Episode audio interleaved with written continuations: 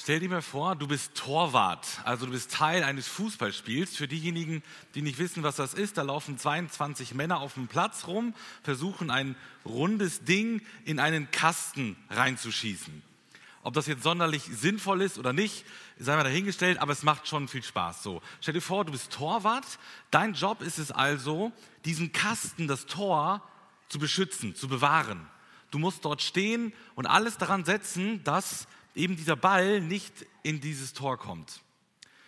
So, und du bist jetzt in einem ganz wichtigen Spiel, in einer ganz wichtigen Meisterschaft und es steht eins zu eins, unentschieden. Aber deine Mannschaft braucht einen weiteren Treffer, ein Tor, um die Meisterschaft gewinnen zu können. Also ein Punkt reicht nicht, es müssen drei Punkte sein. Also der Sieg muss her.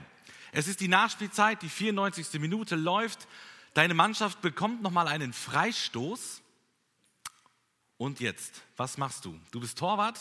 Dein Job ist es, im Tor zu stehen, im Strafraum dich hauptsächlich zu bewegen, außer man ist Manuel Neuer, der rennt auch manchmal irgendwo draußen rum. Aber eigentlich musst du hinten stehen. Aber was machst du jetzt? 94. Minute, die letzte Chance.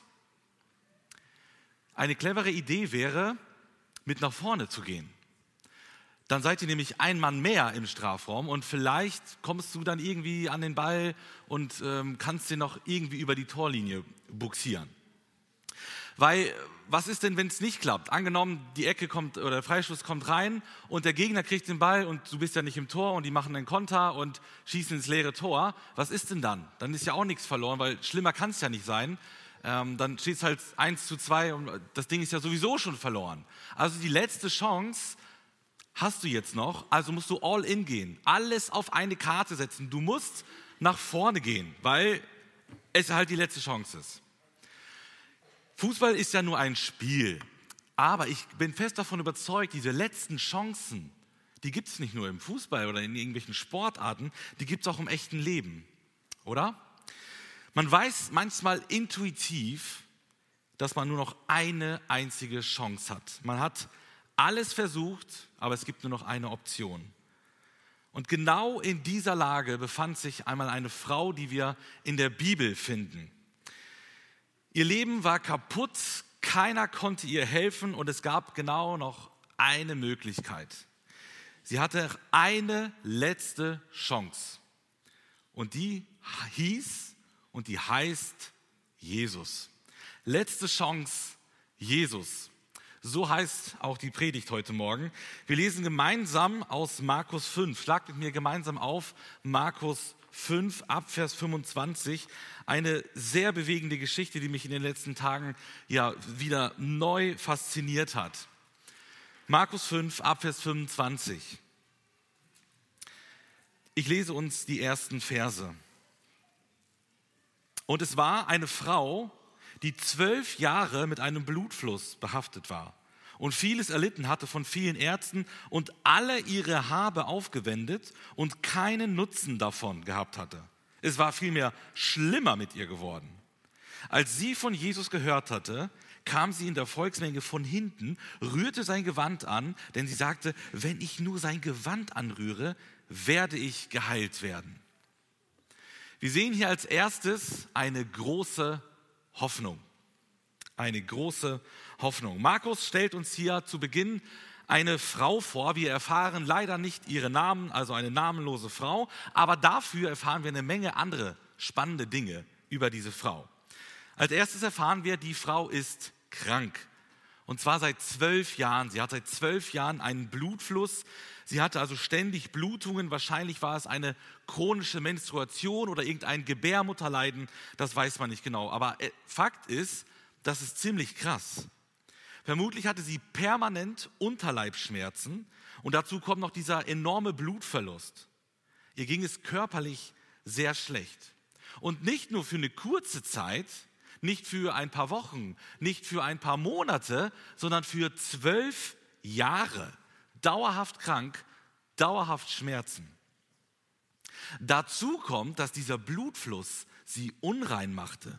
Im Gesetz des Mose im Alten Testament haben wir einen extra Paragraphen, der sich mit ähm, so einer Situation auseinandersetzt, wenn eine Frau ihre Monatsblutung hat. Nachzulesen 3. Mose 15.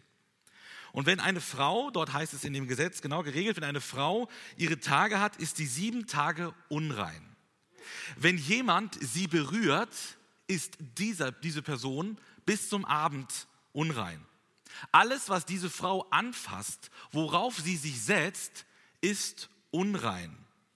Wer ihren Schlafplatz berührt, der muss sich und seine Kleider waschen und ist bis zum Abend unrein. Und wenn sie mit einem Mann geschlafen hatte, war dieser Mann für sieben Tage unrein. Und diese Regeln galten für sieben Tage, normalerweise. Aber wenn die Blutung länger als normal dauert, dann verlängert sich auch diese ganzen Regularien wie man mit der Frau äh, umzugehen hatte. Also wenn die Blutung länger dauert, dann dauert auch die Unreinheit länger. Das bedeutet für die Frau zwölf Jahre Blutung, zwölf Jahre Unreinheit. Jetzt fragst du dich vielleicht, ja, was heißt denn das jetzt genau, Unreinheit? Ähm, was ist jetzt so genau daran schlimm? Als Unreine durfte sie den Tempel nicht betreten. Als Unreine durfte sie keinen Gottesdienst erleben. Sie durfte keine Feste mitfeiern. Sie war quasi gesellschaftlich und religiös komplett außen vor. Sie war isoliert. Das Leben lief eigentlich ohne sie. Sie musste sich isolieren, weil ihre Unreinheit ansteckend war. Nicht ihre Krankheit war ansteckend, aber ihre Unreinheit war ansteckend. Und dann ist auch klar, keiner wollte mit ihr zusammen sein. Ja, wer will sie denn berühren, wenn man dann äh, erstmal einen Tag unrein ist oder vielleicht sogar eine Woche unrein ist. Also darauf haben wahrscheinlich die wenigsten Leute Lust. Also meidet man sie, sie muss sich isolieren, sie ist komplett außen vor. Und weil sie so lange krank war, dass sich über zwölf Jahre gezogen hat und ihr offensichtlich nicht mal ein Arzt helfen konnte, galt sie bei vielen als Geächtete, als Verfluchte. So, oh, was ist denn da passiert, dass das nach zwölf Jahren immer noch nicht weggeht und kein Arzt dir helfen kann? Das muss wohl eine Verfluchte sein. Ich schätze mal, dass die meisten von uns in den letzten zwei Jahren einmal in Quarantäne waren. Oder gibt es irgendjemanden, der tatsächlich zwei Jahre durchgekommen ist ohne Quarantäne? Ja, doch, doch ein paar, ne? Wow, also ihr seid die, die Glücklichen. Also Quarantäne am Anfang so 14 Tage, irgendwann waren es 10 und ich weiß nicht, ob es das jetzt immer noch gibt, aber ähm, ist auf jeden Fall keine so besonders schöne Zeit. Man, man muss zu Hause bleiben, man darf nicht zur Arbeit gehen. Also für manche ist das schön, aber man, man ist komplett isoliert. So, ne? Man darf auch keinen Besuch bekommen, man darf nirgendwo hingehen, wenn irgendwo eine Feier stattfindet, irgendein Event, äh, Geburtstag, also alles verpasst man, ähm, ist ziemlich ärgerlich, würde ich sagen. Also es kann eine sehr harte Zeit sein. Man darf keinen Sport machen, also jedenfalls nicht irgendwo dem Verein oder so und ähm, verpasst alles Mögliche. Aber was diese Frau hier erlebt hat, das toppt doch nochmal alles, oder? Die war nicht zwei Wochen oder zehn Tage isoliert, die war zwölf lange Jahre isoliert. Und ich denke, das können wir uns gar nicht vorstellen, was das Leben für diese Frau bedeutet hat. Sie war körperlich krank, aber ich bin mir sicher, sie war auch seelisch krank. Ständig alleine, von anderen isoliert, keiner will dich berühren, Du wirst vielleicht noch verachtet und dazu kommen diese quälenden Fragen, warum um alles in der Welt lässt Gott das zu? Sie hat sicherlich gebetet, dass das aufhört und Gott lässt es zu. Zwölf lange Jahre leidet sie an diesem Blutfluss. Wir sehen in Vers 26, dass diese Frau also ja komplett am Ende war und dass sie auch alles, ist ja logisch, getan hat, um dieser Krankheit irgendwie beizukommen. Sie geht zu jedem Arzt. Egal, wo sie ein, von einem neuen Arzt hört, der das irgendwie heilen könnte, sie ist dabei. Und jedes Mal wird sie erneut enttäuscht. Sie probiert jede Therapie aus, egal was ihr vorgeschlagen wird, sie ist dabei. Hauptsache, sie kann irgendwie gesund werden. Doch das Problem ist, es funktioniert nicht. Kein Arzt, keine Therapie konnte ihr helfen. Die Medizin vor 2000 Jahren war natürlich noch nicht so weit wie heute. Und deswegen wirken manche Therapien, die damals angewendet oder empfohlen wurden, aus heutiger Sicht natürlich abenteuerlich. Also da gab es auch sinnvolle Sachen, aber zum Beispiel im Talmud bei den Juden lesen wir ein paar Empfehlungen, wie man mit solchen Frauen umgehen sollte, was, was, was sie tun sollten. Da heißt es zum Beispiel, ziemlich abstrus, im Sommer sollten diese Frauen die Asche eines Straußeneis in einen Leinenlappen vor sich hintragen. Im Winter sollten sie das dann in einem Baumwolllappen machen. Oder sie sollten einen Gerstenkorn bei sich tragen, das im Kot einer weißen Esilin gefunden wurde.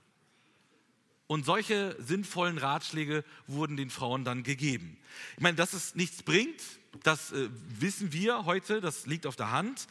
Aber was ich mir auch vorstellen kann, dass bei ihrer Krankheit jegliche Therapie äußerst unangenehm war und vielleicht sogar erniedrigend war. Und sie rennt zu jedem Arzt und jedes Mal auf neue wieder komplett enttäuscht. Also es hat nichts gebracht. Im Gegenteil, der Text sagt uns, es wurde sogar noch schlimmer mit den Blutungen. Und man kann diesen Text auch so verstehen, dass sie sogar durch die Behandlungen schlimmer wurden.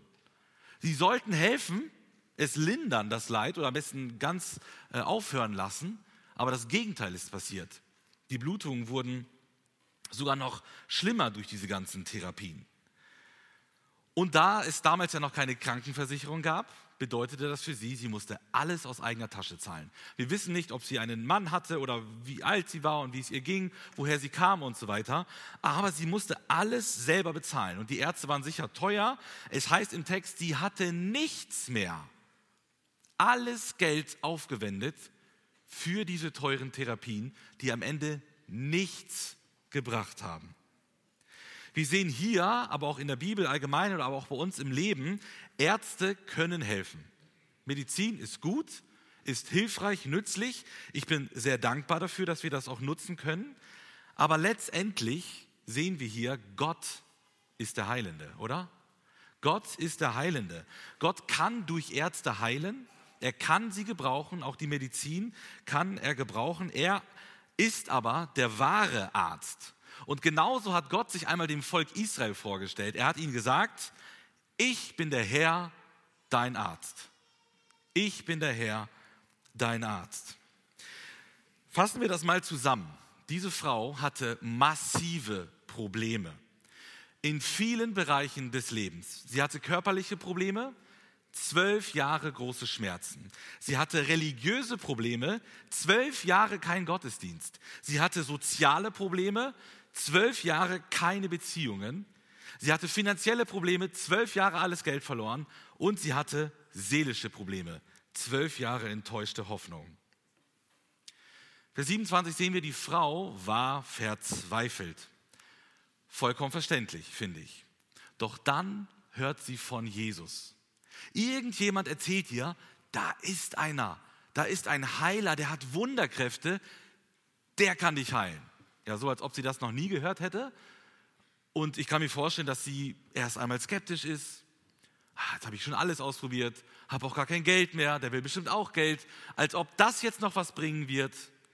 Aber irgendwann kommt sie zu dem Punkt und denkt, ja, warum denn eigentlich nicht? Was habe ich denn jetzt eigentlich noch zu verlieren? Schlimmer kann es jetzt auch nicht mehr werden. Allerdings gibt es da ein Problem. Wie sollte sie denn zu Jesus kommen? Sie, die Unreine. Wie soll sie denn in die Gegenwart von Jesus kommen, der ja öffentlich irgendwo draußen unterwegs ist? Sie durfte ja nirgendwo hin, schon gar nicht unters Volk. Das wäre ein böser Gesetzesbruch. Sie würde alle anderen unrein machen. Wenn sie irgendjemand berühren würde, zack, müssten die alle äh, bis zum Abend mindestens äh, in Quarantäne. Aber genau das tut die Frau. Genau das macht sie. Jesus ist umringt von vielen Menschen, das sehen wir Vers 24.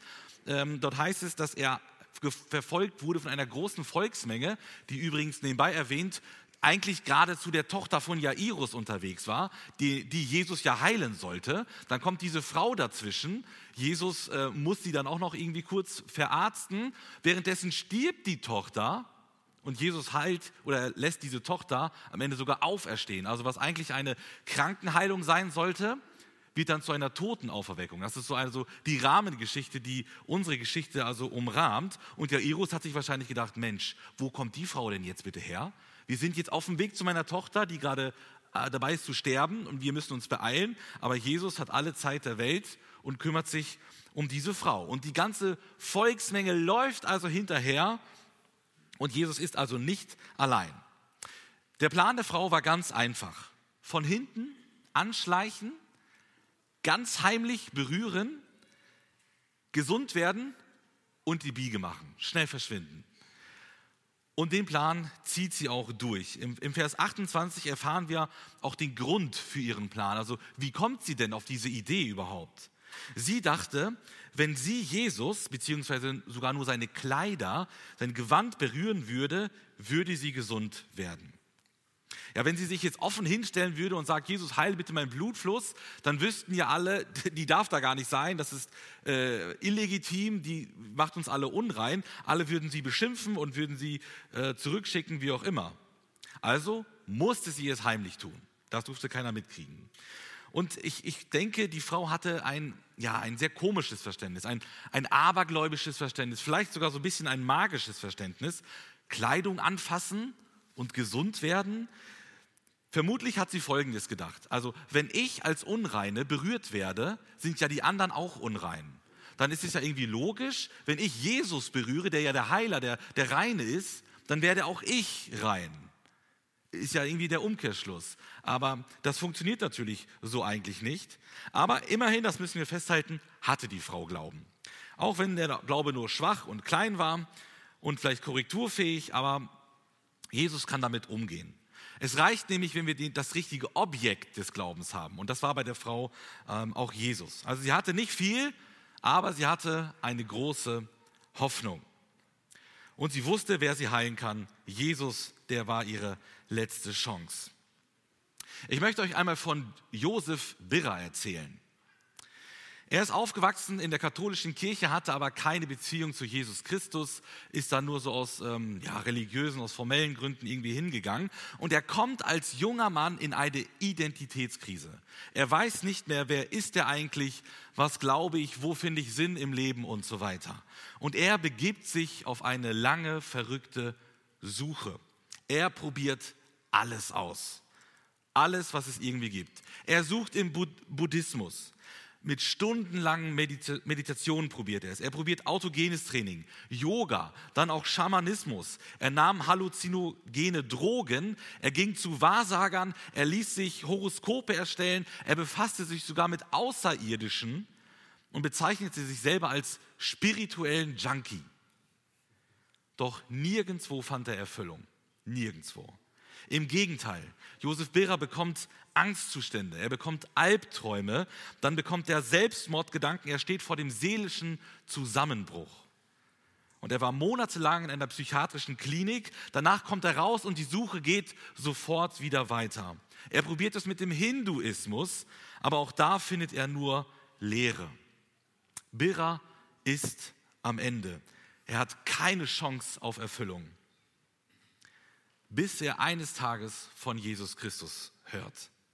Er sieht den Film Passion Christi, er hat irgendwie Kontakt zu Christen, er trifft sich mit ihnen, er liest die Bibel und er merkt, Jesus ist meine letzte Chance.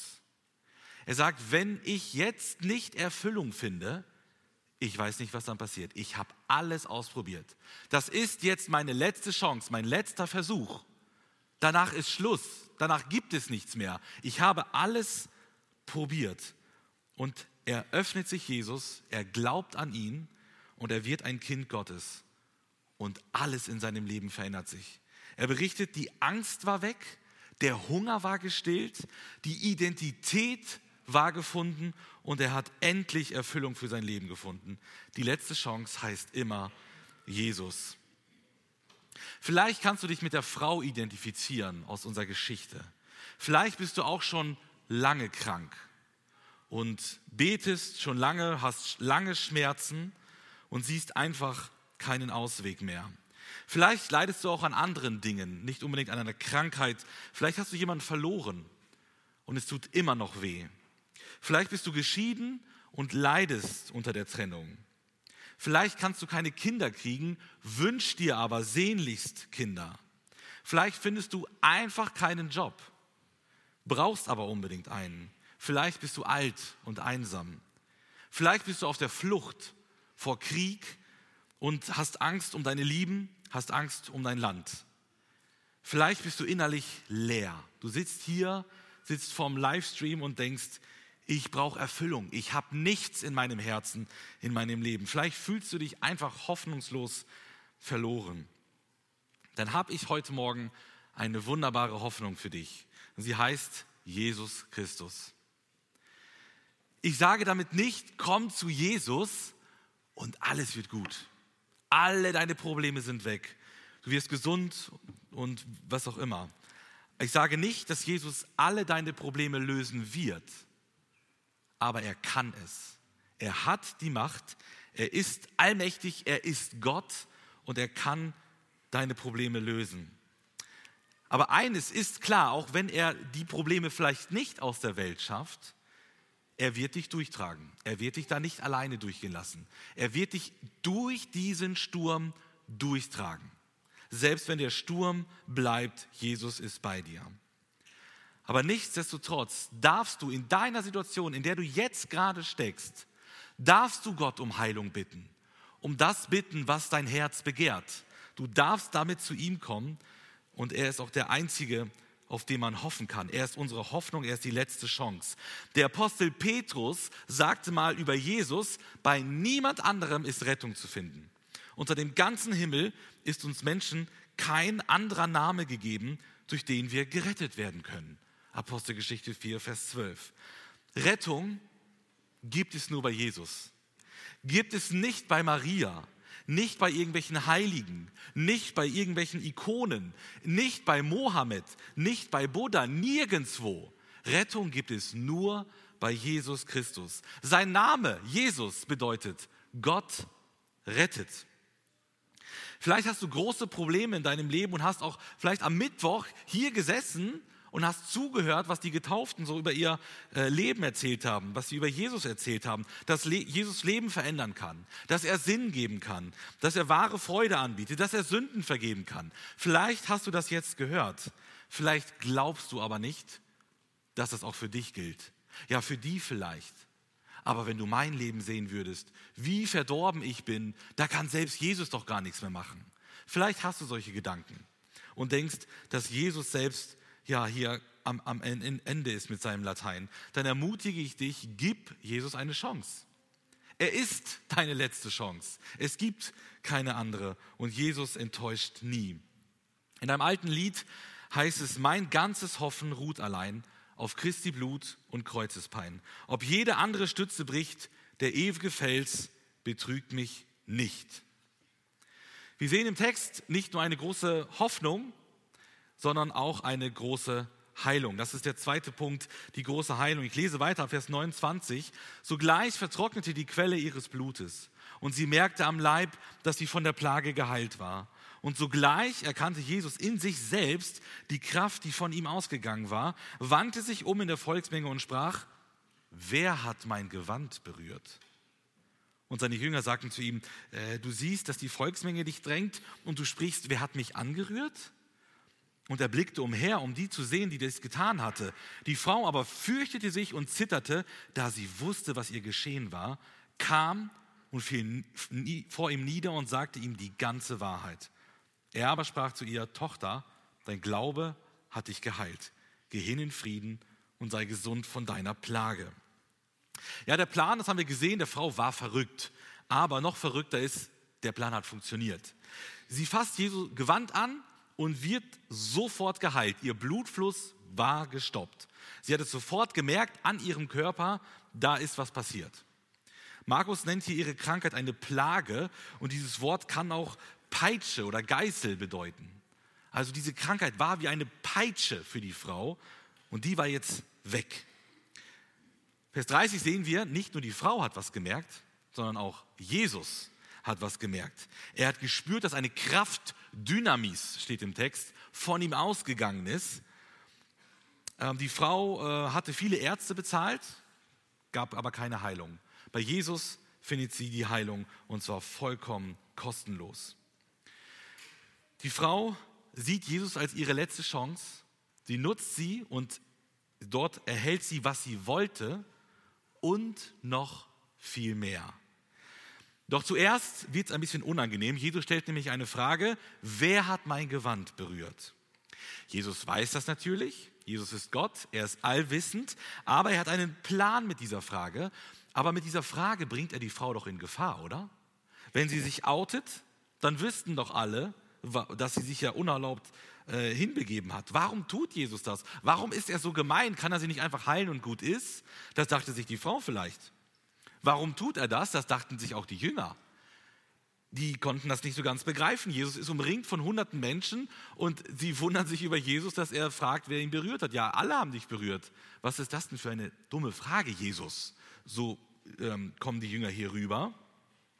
Aber Jesus lässt sich da nicht beirren, Vers 32. Äh, er hat seinen eigenen Plan. Er weiß, was er tut.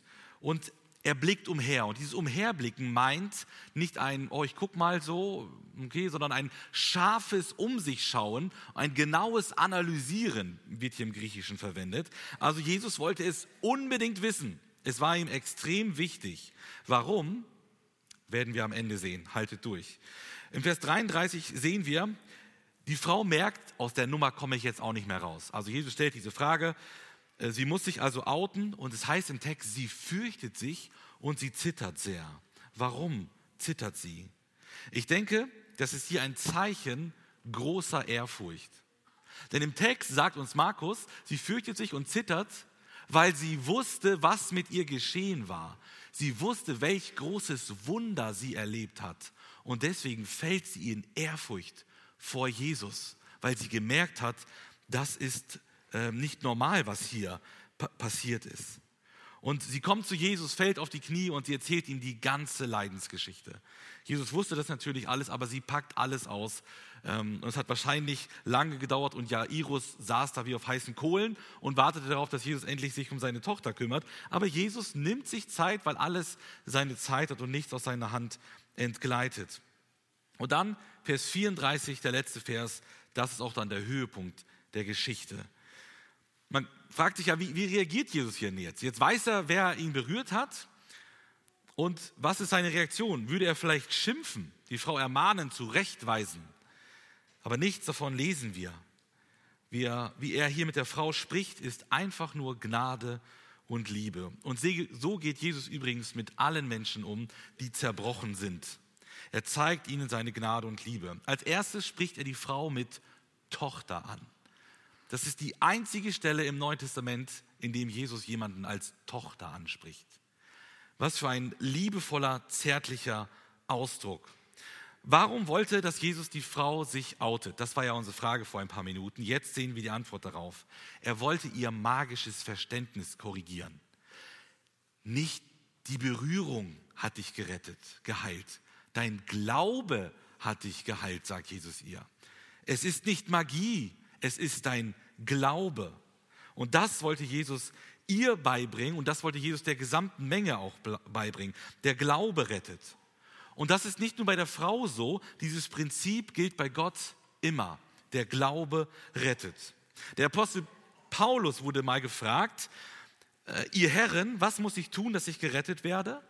Sie aber sprachen, Glaube an den Herrn Jesus und du wirst gerettet werden, du und dein Haus. Und das bezeugt die Bibel von Anfang bis zum Ende. Der Glaube rettet, nicht irgendwelche guten Taten. Und das wollte Jesus der Frau ganz besonders zeigen. Dann wünscht er ihr auch noch seinen Frieden und gibt dann öffentlich für alle bekannt, die Frau ist geheilt, die darf sich jetzt wieder frei bewegen. Tim Keller schreibt, wenn zu dieser Geschichte, wenn sie zu Jesus gehen, wird er viel mehr von ihnen fordern, als sie ihm ursprünglich geben wollten. Und er wird ihnen unendlich mehr geben, als sie zu bitten oder zu denken gewagt haben. Das sehen wir hier in der Geschichte. Die Frau dachte, ich muss einfach nur Jesus berühren, dann werde ich geheilt, dann kann ich verschwinden. Aber Jesus verlangt mehr von ihr. Er will, dass sie ihre Geschichte erzählt. Er will mit ihr reden das war mehr, als die Frau geben wollte. Jesus fordert mehr, aber Jesus gibt auch mehr. Die Frau dachte, körperliche Heilung sei das Wichtigste. Hauptsache gesund. Jesus heilt sie tatsächlich. Er kümmert sich um, um ihr Leid, aber er gibt ihr noch mehr. Er zeigt sich ihr als Retter. Er zeigt, was wahrer Glaube ist. Jesus gibt mehr. Tim Keller schreibt auch, das Evangelium zeigt mir, ich bin sündiger, als ich befürchtet habe und ich bin geliebter, als ich gehofft habe. Und genau das hat die Frau erkannt. Ich bin noch schlimmer, als ich dachte, noch verlorener, als ich ohnehin dachte. Und, ähm, aber ich kriege auch von Gott mehr, als ich dachte. Sie wollte Heilung, aber sie hat umfassende Heilung und Rettung erfahren. Und das ist das Evangelium. Es schmeißt dich zuerst von deinem hohen Ross runter und sagt dir, wie verdorben und sündig und rettungsbedürftig du bist. Und dann in Jesus Christus hebt er dich in den Himmel, sprichwörtlich. Die Frage ist heute Morgen, kennst du diesen Jesus? Er will Menschen retten, er will ihnen vergeben, er will sie heilen, aber lässt du es zu? Und ich lade dich heute Morgen ein, setz deine Hoffnung auf Jesus. Eine andere Chance hast du nicht. Weißt du, wie Gott grundsätzlich mit kranken, mit schwachen und kaputten Menschen umgeht, die wir alle sind? Im Psalm 147 heißt es, er heilt die zerbrochenen Herzen sind, er verbindet ihre Wunden. Bei Jesus findest du Heilung im umfassenden Sinn. Lasst mich mit einer Geschichte schließen. Es war im Jahr 1910. Pastor Luther Bridge, Bridges wird zu einer Konferenz eingeladen. Er soll dort mehrere Predigten halten und evangelisieren. Er hat eine Frau und drei junge Söhne. Und er ist halt zwei Wochen unterwegs und er soll mehrere Predigten halten. Viele Menschen kommen tatsächlich zum Glauben. Es entsteht ein großer Segen durch seine Tätigkeit. Am Ende dieser zwei Wochen will er seiner Frau diese großen Neuigkeiten mitteilen. Er ruft sie an, doch am anderen Ende nimmt nicht seine Frau ab. Eine fremde Stimme sagt ihm, es gab ein schlimmes Feuer. Dein Haus ist abgebrannt, deine Frau und deine drei Söhne sind alle tot. Was nun? Was macht man in so einer Situation? Wie reagiert man auf so eine Katastrophe? Wohin wendet man sich in so einer Situation? Pastor Bridges schreibt ein Lied und im Refrain heißt es, Jesus, Jesus, Jesus, schönster Name mein, stillst all mein Verlangen, füllst mein Herz mit Sonnenschein. Die einzige Rettung für ihn war Jesus. Wohin sonst sollte er denn gehen? Ohne Jesus wäre er kaputt gegangen, aber Jesus ist seine letzte Chance. Er ergreift sie und dort findet er Frieden und Heilung für sein Herz und kann diese Verse dichten. Und genau das wünsche ich auch dir heute Morgen. Setz deine Hoffnung auf Jesus, weil er deine letzte, deine einzige Chance ist. Streck dich nach ihm aus und er wird dich umfassend heilen. Amen.